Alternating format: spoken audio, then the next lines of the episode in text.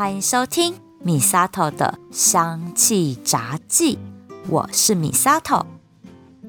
从过年开始，台北就一直下雨，一直下雨，一直下雨。我的妈呀，真的是又湿又冷呢！新闻上报道说啊，从过年到现在，台北的日照时数居然只有三个小时，真的是让人吓到很厌世。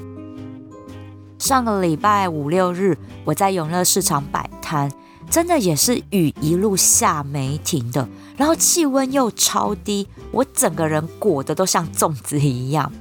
但是呢，我要非常谢谢好多位听友，真的是不畏寒冷，冒着风雨来和我相见欢。大家真的都给我我非常多的温暖回馈，我真的非常非常谢谢大家。然后也让我这三天有一些收入。我们这次摆摊的摊友们，大家都哀鸿遍野，因为真的很难得在永乐市场如此没人潮，所以大家都知道，实在是下雨下到大家都不想出门。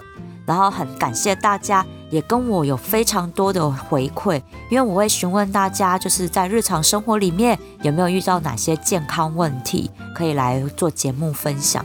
也谢谢大家给了我非常多的建议跟回馈。然后，如果我之前节目已经有录过的分享，我也会根据听友自己的个人状况，然后给予一些配方的建议。那真的很希望能够给大家有些帮助，所以真的很感谢大家在冷冷的冬天，然后给了我这么多暖暖的回馈跟支持。谢谢大家，我会继续加油的。那在这三天摆摊，我还有另外一个非常大的收获，就是和我 Parkes 界的偶像相见欢了。对他就是一粒百优姐的主讲人李文成老师，因为那天星期五是这样，我的摊位这次抽到了非常棒的位置，就在永乐市场正门口第一摊旁边就是树的休息区，然后那个时间刚好雨有点小，我就走出摊位透透气，就听到了熟悉的磁性嗓音，我就想说是不是是不是是不是他，然后就开始找。结果就在摊位旁边呢，就看到了帅气的李文成老师的身影，他在做大道城的导览。然后我就想说，不行不行，我不能打断他，冷静冷静。虽然我很想要尖叫声，但是我就冷静下来。这样很难得可以听到他直接现场做分享，诶，所以我就在旁边用着怪姐姐的眼神盯了他，然后在这边听导览。好不容易找到一个空档，我就去跟他相认，真的太开心了。一粒百优姐呢，她真的是一个非常优质的节目。有些听友可能有来上过我的 podcast 的制作课程，一定会听到我分享他的节目。文成老师他在节目制作的时候，有时事、有历史故事，都是有他自己独特的见解。我觉得这件事情很重要，因为我们每个人都有自己的想法。像在芳疗上面，我也有非常多自己的想法跟观点要跟大家做分享。就像我自己的核心观点就是万病来自于心，所以我会在节目里面分享很多心理方面的问题。心理健康了，身体自然会健康。这个是我一直很想跟大家分享的一个观点。那一粒百优姐的文成老师，他在节目里也有他自己独特的观点和大家分享，而且。他的节目内容非常的扎实，我自己做半个小时的节目，我都要引经据典查很多资料，然后写五六千字的逐字稿。文成老师的节目都一个小时起跳的，我跟你讲，那是完全没有冷场的一小时诶，所以我真的超佩服他，真的是一个非常有才华、有料又有自己想法的主持人。所以这样优质的节目，难怪他的收听率非常高。真的很值得听，所以我也和大家分享这个优质的 podcast 节目《一粒百优解》，一定要去听，你会觉得非常的有收获。听友们来一定会发现我旁边有一位专门负责算账收钱的，对，那就是我的另外一半多哎，他这三天也是特别来帮我。那礼拜天，我们整个把摊位撤回家了之后，他告诉我说，他的膝盖又开始痛了。因为他从小就是篮球队的啦，膝盖跟脚踝都有旧伤，尤其是膝盖，每次爬山啊或运动完回家就会开始痛。以前我还没有学芳疗，所以我都随便帮他推拿。我们从日本啊带回来非常多那种肌肉酸痛的药水，有没有肌乐那些牌子的？我带了很多回来。后来去香港玩，发现他们有一个当地特产，叫做黄道益按摩油。这个很像台湾的万金油和白花油，也是对于酸痛推拿很有效的。所以呢，只要短膝盖痛，我就拿这些药水啊、按摩油，随便帮他来推拿。后来我学了芳疗之后，我就会自己调适合他的配方油，还有专业的按摩手法来帮他舒缓。但是啦，也似乎也只有缓解而已。他只要运动回来就会痛。这三天他帮助我摆摊，虽然没有剧烈运动啦，但是呢，也就坐在那边嘛，毕竟真的不忙。撤摊回来，他就跟我说：“哎。”我真的又膝盖又开始痛嘞，那是不是因为天气湿冷啊？我这样是不是变成了类风湿性关节炎还是痛风啊？这一集我就要来跟大家分享膝盖的健康保健。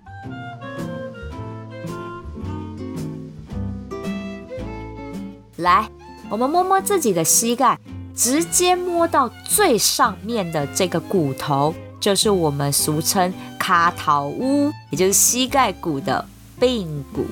髌是来宾的宾，再加个骨头边，髌骨。这里呢，就是最容易撞到淤青的地方。我小时候真的也不知道为什么膝盖都会有大大小小的淤青，就是在这个部位。这个膝盖骨啊，它是膝关节里面非常重要的骨骼。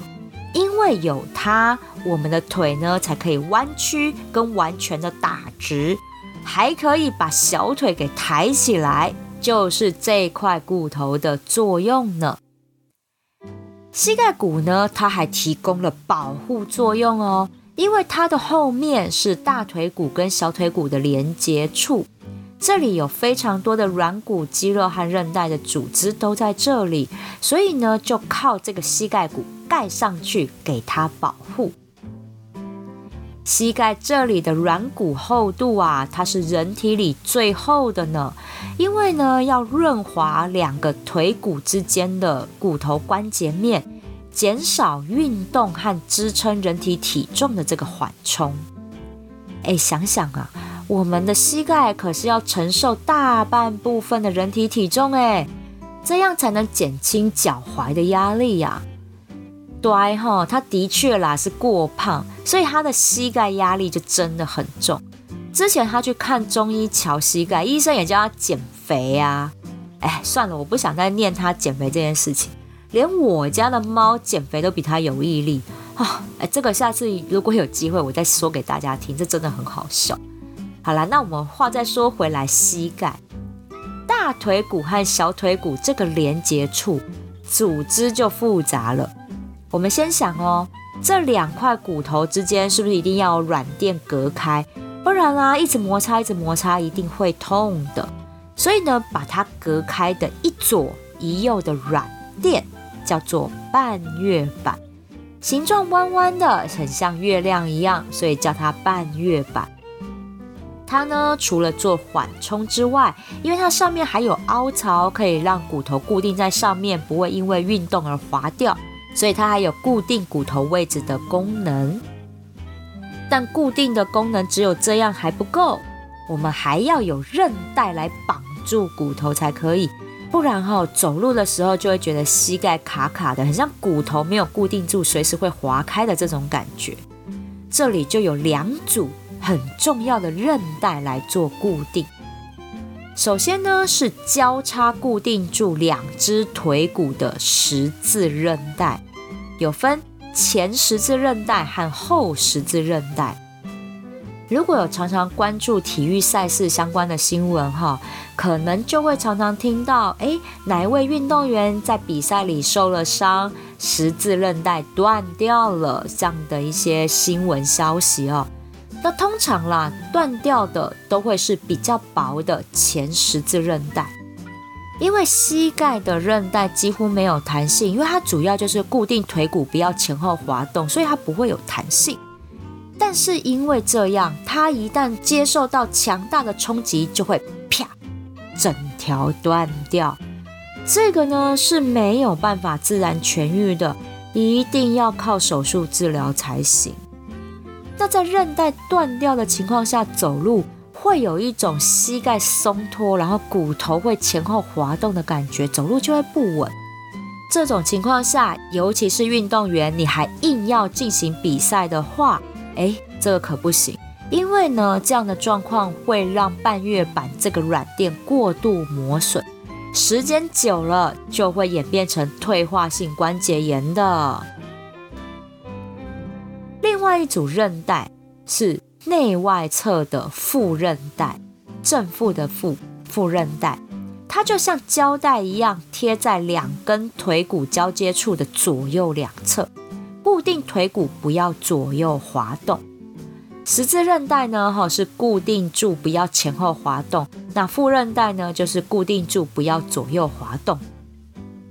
其中的内侧副韧带是很容易受伤的一条韧带，因为当膝盖从外侧承受巨大的冲击时，拉扯到的都会是内侧的副韧带，因为外侧遇到攻击，脚就会往内侧闪躲嘛。尤其是像爬山的时候，我们要下山，爬到了这种高低落差很大的地方，就很容易让内侧副韧带受伤的。这个就是两只腿骨连接处的基础架构。当然还不只是这样而已哦，这里会有一层关节囊，把这个基本架构给包起来。外面会有肌肉，还有其他的软骨韧带组织继续包覆住，然后在膝盖头的地方垫上一个脂肪垫，最后把膝盖骨给盖上去，这就是一个完整的膝盖关节了。哦，这里也要提醒大家，还有一条很容易受伤的韧带，叫做髁胫束。髁呢是客人的客加一个骨头边。经呢是经过的经改成肉字旁，然后花束的束，克经束。柯胫束呢是人体中最长的韧带，它在人体的外侧，从骨盆开始一直到大腿骨的尾端，帮助我们臀部的髋关节可以弯曲，还有向外张开。同时呢，它也是帮助我们在站立的时候可以好好站稳。甚至还可以金鸡独立单脚站，也不会跌倒的功能呢。但是啊，这条长长的韧带也是会受伤的。有在跑步的人就知道，最害怕的跑者膝就是这条卡筋束和大腿骨一直摩擦所造成的疼痛跟损伤。认识完膝盖的构造，我们就可以了解到。膝盖会疼痛啊，很多时候都是来自于受伤，还有过度使用。就拿爬山来说好了，像之前啊，我和朵啊就很喜欢背重装到高山露营。爬山啊，本来就很吃膝盖，背重装后，那更是增加膝盖的负担呢。真的，我去爬山后，真的爬上去之后，我两只脚，尤其是膝盖都在发抖。你就知道，真的爬完很累。但是如果你长期过度使用膝盖，就会磨损掉这里的软骨跟半月板。人还没老啊，就得了退化性关节炎。朵癌的膝盖哈，就是这个状况啦。他哈，就是爬山跟运动之后，大概都是到晚上睡觉前，膝盖就会有疼痛感。但也不是说痛到不能走路的那一种，就是。不舒服的痛，好，我们家朵儿哈，他其实是很能忍痛的人，所以他会喊痛，表示真的很不舒服。这时候我去摸他的膝盖，就会摸到很像有水积在里面那种咕溜咕溜的手感，然后我就开始按呐，看他哪边会痛嘛，就做检查。他的膝盖骨周围都不会痛，反而是膝盖内外侧的韧带部位会痛。对来说啦，他通常都是在下山的时候会觉得膝盖怪怪的，所以他的下山速度很慢。的确，下山下楼梯都是会让膝盖的负担增加的哈，就是它的摩擦力道是更大的。所以他下山的时候，他就开始觉得膝盖怪啦，所以就会减慢那个速度。那我也有教他去给医院啊，给医生检查照片子之类的，其实有去做，但是医生也没有说出一个什么明确的病因，只是跟他讲说啊要做复健哦，还有减肥这样子。提到这个复健，一定要跟大家分享，这个复健很有趣，不是什么运动抬腿之类的，不是，它是要。跪着按摩膝盖，导正两只腿骨位置的一个运动附件。这个跪姿附件哈，我真的觉得太特别了，因为它很像我们到庙里拜拜的三跪九叩的姿势，你知道吗？哎，我有找到一个 YouTube 的影片，我会贴在节目叙述栏，让大家参考怎么做。那朵儿当然就没有做啊，这个人真的就是很满陪，你知道吗？他就没有做，所以每次膝盖痛都叫我按摩，我真的就很生气。我学芳疗不是来当他的按摩师好吗？好了，但是他不舒服还是会按嘛。但凭良心讲，这样的按摩也只能把里面组织液哈积水的部分给排导出去。然后放松韧带跟肌肉而已，因为我也不会敲骨，所以真的哈也只能缓和当下的状况而已。那他也有去给中医看，真的也都没有看好过这样子。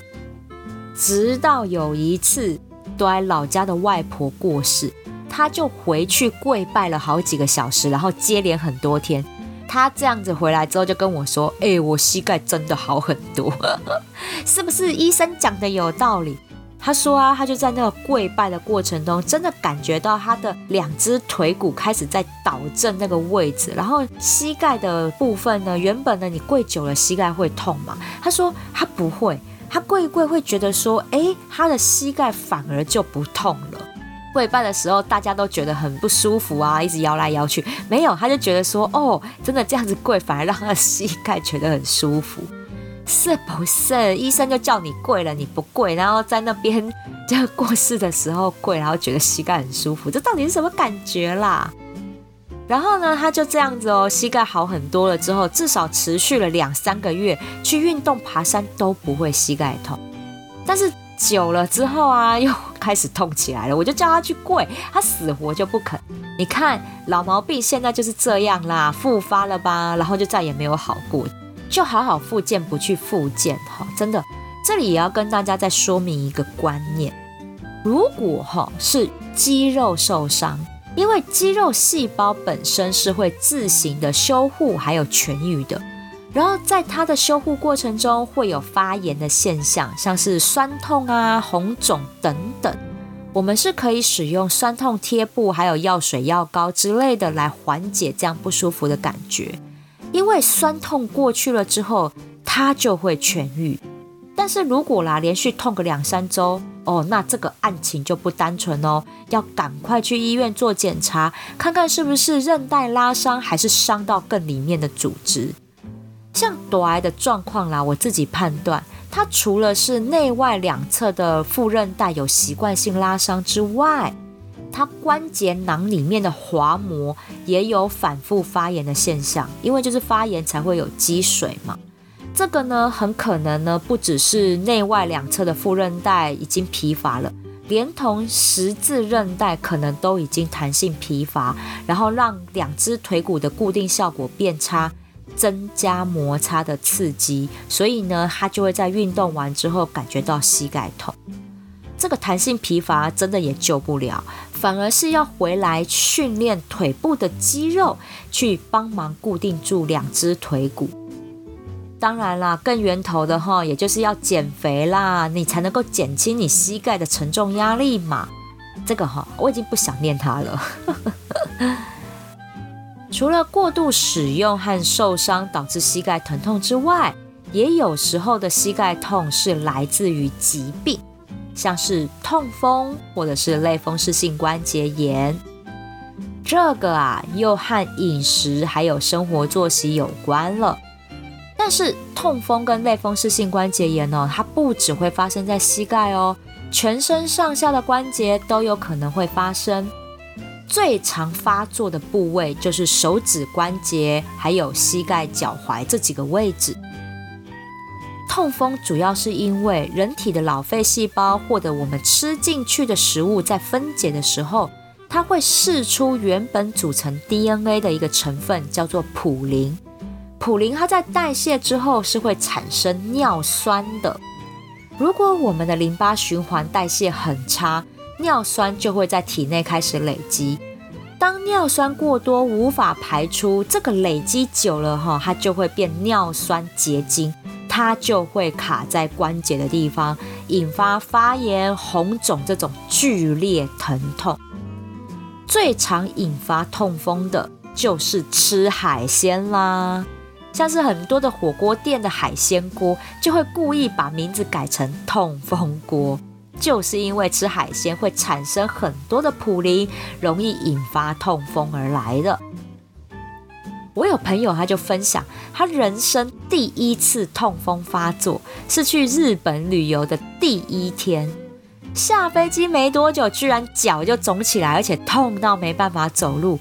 那个时候他也不知道是痛风，只是想说是不是扭到了，所以朋友扶着他去药妆店买止痛消炎药，吃了好几天，完全不见好转，整个五天的旅行都在疼痛中度过，根本没办法好好玩。回到台湾就赶快挂急诊看医生，才知道这是痛风。所以哦，痛风真的是一颗不定时的炸弹。但是如果你有好的饮食和规律的作息跟运动，其实是可以减少痛风发作的几率哦。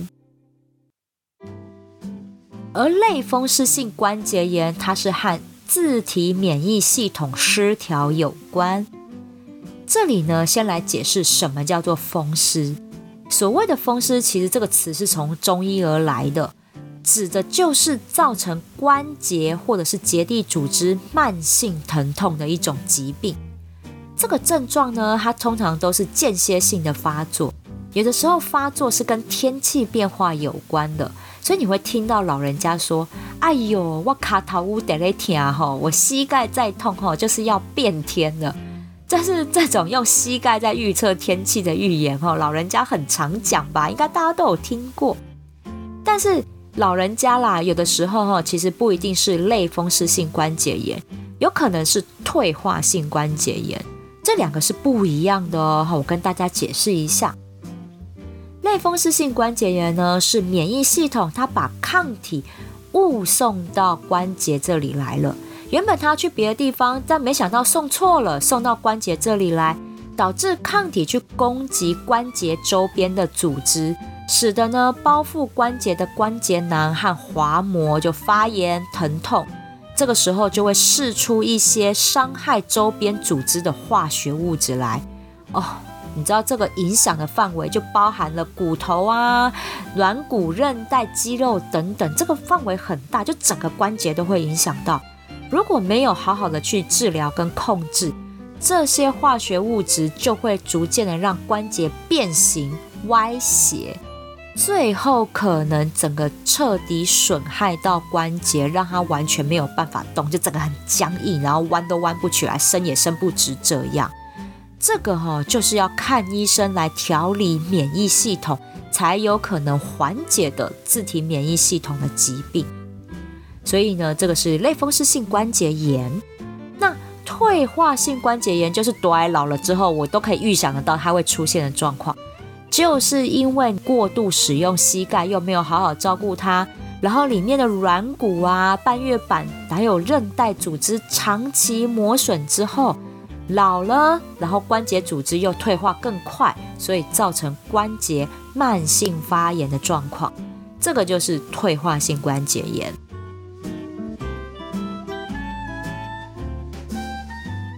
如果真的发生膝盖和关节等处的急性疼痛，有没有哪些精油可以来做舒缓呢？有，接下来呢，我会针对不同的症状，分享不同的精油组合，来让大家调配使用。这些配方我都会建议调制成滚珠瓶按摩油，精油的浓度一样是三趴百分之三。然后调成石墨的滚珠瓶，你要按摩啊，随时拿来滚一下，很方便的。首先呢，是我用在朵爱身上的精油配方，因为它是属于运动后出现的急性疼痛，主要是肌肉和韧带的疼痛，还有膝关节处有积水的现象，所以呢，就要先消炎止痛，然后排水肿。这里呢就有两个配方，因为我有试过了，我把它调成同一瓶哈，效果没有很好，所以我就会分开调制，先消炎止痛，然后再来排水。对，也觉得说这样比较有效果。我觉得大家也可以实验看看，对你来说哪一个比较有效。首先呢，消炎止痛的配方我用到两支精油，就是迷迭香跟乳香。精油的比例呢是迷迭香四滴，乳香两滴。这一组的精油搭配，通常可以用在一般的关节疼痛，或者是韧带拉伤、扭伤，还有痛风之类的急性疼痛上。乳香哦，在上一集有比较详细的介绍它。这一次我用在这里，是因为乳香它在肌肉骨骼上有很好的消炎止痛的效果。尤其像是类风湿性关节炎，它还有调节免疫系统的功效。迷迭香它的品种有非常多，我这边使用的是樟脑迷迭香或者是暗油醇迷迭香，因为迷迭香里面的化学分子樟脑在肌肉骨骼上有很好的舒缓痉挛、温感止痛的效果。对于拉伤、扭伤，还有缓解肌肉酸痛，都有很好的舒缓效果。但是要注意哦，因为樟脑是高刺激性物质，孕妇、幼儿、癫痫患者，还有蚕豆症患者是不可以使用的，这个要特别注意哦。如果要选择温和一点的精油组合，另外我推荐。姜加岩兰草也是很好的搭配。精油的比例呢是姜三滴，岩兰草三滴。姜精油哦本身它就有温感的动脉提振效果，可以帮助扩散血流，还有促进淋巴循环的效果。面对发炎疼痛也有很好的消炎止痛的作用。岩兰草它除了很好的放松效果之外，其实大家不知道，它在止痛效果上面也很有效。另外，它也可以调节免疫系统，所以这一组呢，也可以用在类风湿性关节炎发作的时候来使用的。这两组配方呢，我都有用在朵身上哈，尝试过。对他来讲，他觉得迷迭香加乳香这一组的效果，他的感受来讲比较有效。所以呢，他就用这一组，这两组我也提供给大家可以做参考。那你们可以去自己试试看，哪一组的配方对你来讲比较有舒缓的效果。消炎止痛的配方按摩完，大概都是等油吸收进去之后，我就会来使用第二支配方，就是要来排水肿跟排尿酸。用到的配方包含了三支精油，分别是。杜松浆果、柠檬还有月桂，精油的比例呢是杜松浆果三滴，柠檬一滴，月桂两滴。杜松浆果真的是非常好促进淋巴循环的精油，它有非常好的排水排尿酸的效果。如果它跟柠檬搭在一起，可以变成痛风和类风湿性关节炎患者的日常保健配方哦。因为杜松浆果和柠檬，它们俩啊，有把血管和淋巴管里面比较粘稠的血块跟淋巴液，还有容易造成血管硬化的矿物质沉淀物，给冲刷溶解掉的效果。可以把堵塞的管路给疏通，所以呢有很好的排水排尿酸的效果，不会让这些物质堆积在关节，造成痛风，或者是让类风湿性关节炎压起来这样的一个作用在。月桂精油大家可能哈比较知道，它是在呼吸道保健上有很好的效果。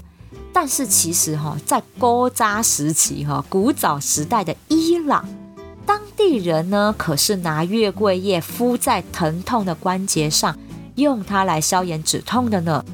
而且后来啊，也有实验证实，月桂精油的消炎止痛效果可以媲美一般传统的止痛药，还有非类固醇的消炎药呢。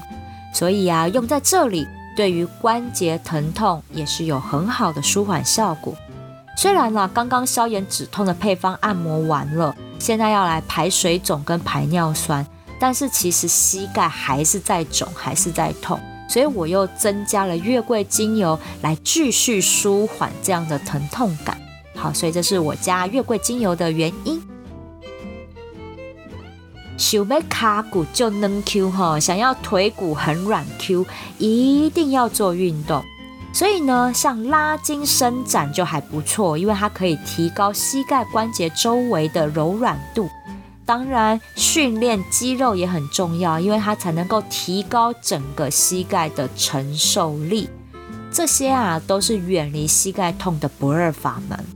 那医生有推荐哈，除了刚刚的贵的运动之外，还有一个运动呢，很简单，那也推荐大家做的就是深蹲。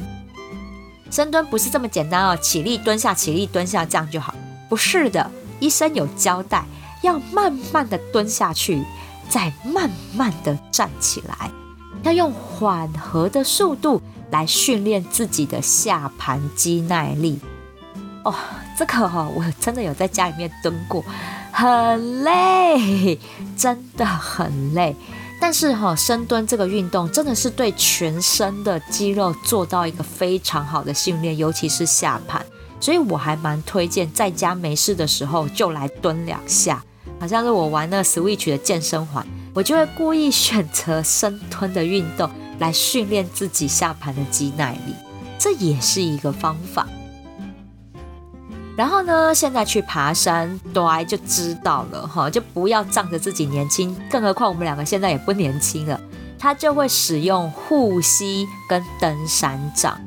使用护膝呢，是主要帮助他做好膝盖的固定，因为我真的认真的怀疑他两组的膝盖韧带真的都已经弹性疲乏了。这时候呢，我们借由护膝。固定住腿骨的位置，那你在做爬山的时候就不会过度摩擦，造成发炎跟积水，所以这是护膝的功效。登山杖呢，主要是用来分担上下山时候膝盖承受的力道。除了膝盖受力之外，你会另外的让两只登山杖来分担你这些力道，会让你的膝盖不会觉得那么累。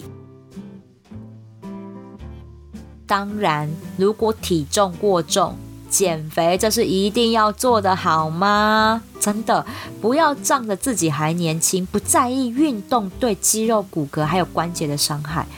我跟你们说，等到年纪到了，你们就知道。因为董爱还比我大三岁，他已经过四十了，从小到大累积的伤，就会随着器官老化，通通跑出来。所以趁年轻，真的就要好好的来保养自己呀。